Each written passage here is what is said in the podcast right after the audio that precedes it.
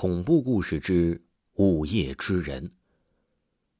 我是一个实习的记者，在报社附近租了一间房子，每日与几个死党在附近的酒吧纵酒放歌。夜里一点多，我独自回到了租住屋，忽然酒劲儿涌了上来，慌忙跑到附近厕所。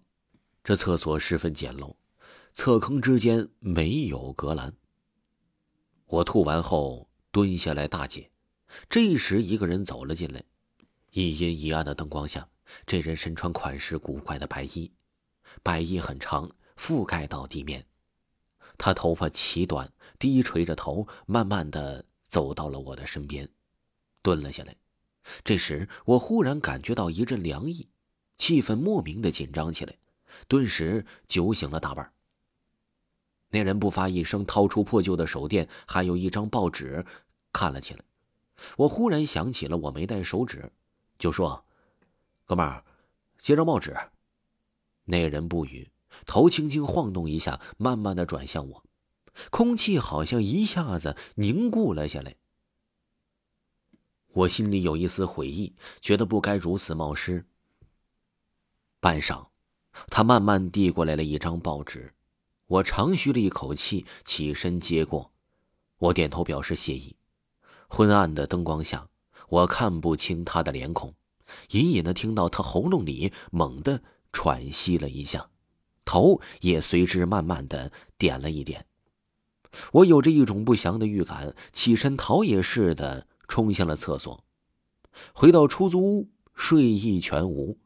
我打开那份用掉一半的报纸，一看日期呀，竟然是三个月前的。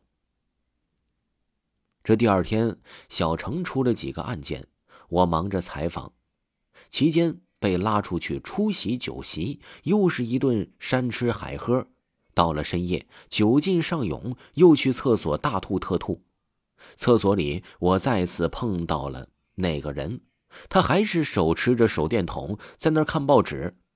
微暗的灯光下，厕所的气氛是异常诡异。我方便完，发现怀里的手指不翼而飞，只好再次向他借报纸。我感觉他笑了，良久才递过来了一张皱巴巴的报纸。回到租住屋，我摊开，用剩下的报纸一看，还是三个月前的，不禁纳闷了：这人可真怪呀！旧报纸。有什么可看的？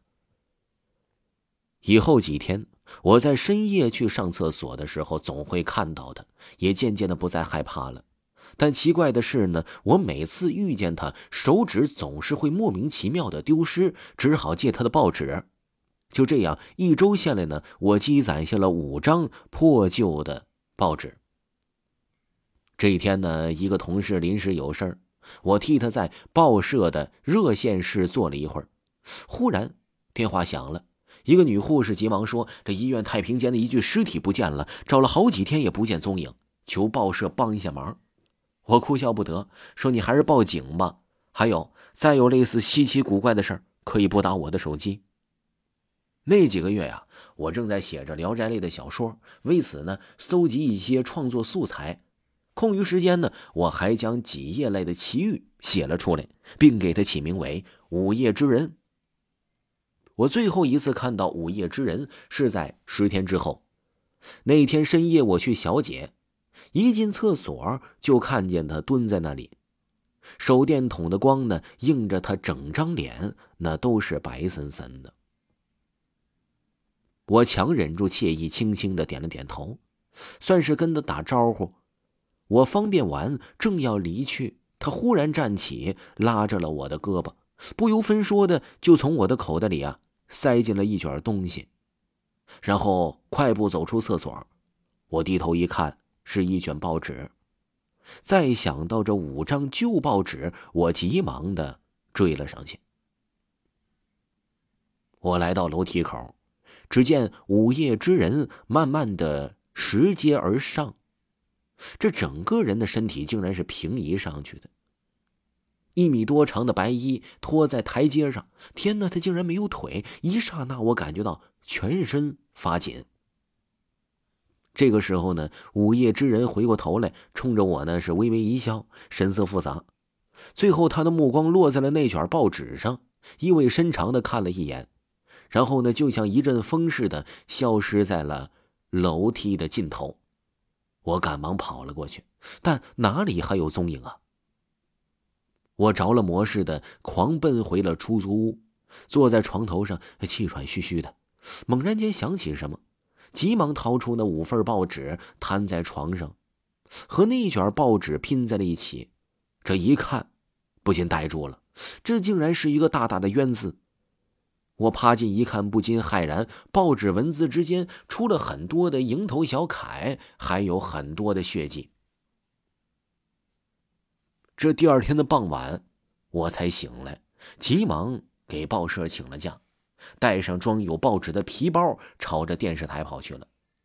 来到电视台，我问门卫。说三个月前呢，这电视台是否有人意外身亡呢？门卫大为惊讶，说：“你怎么知道的？”说着就要揪住我。我心想，原来确实有此事啊。我甩开门卫的纠缠，向办公大楼走去。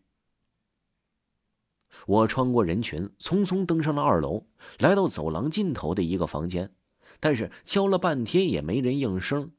这一时，从隔壁走出来一个女职员，说：“你找谁呀？”我说：“我找郭启龙先生。”女职员脸色陡变，说：“郭主任早在三个月前就死了。”我急忙问：“他是怎么死的？”女职员面露难色，说：“你还是赶紧走吧，一会儿台长来了就不好办了。”亲爱的听众朋友，《午夜之人》还有下集，请您继续收听。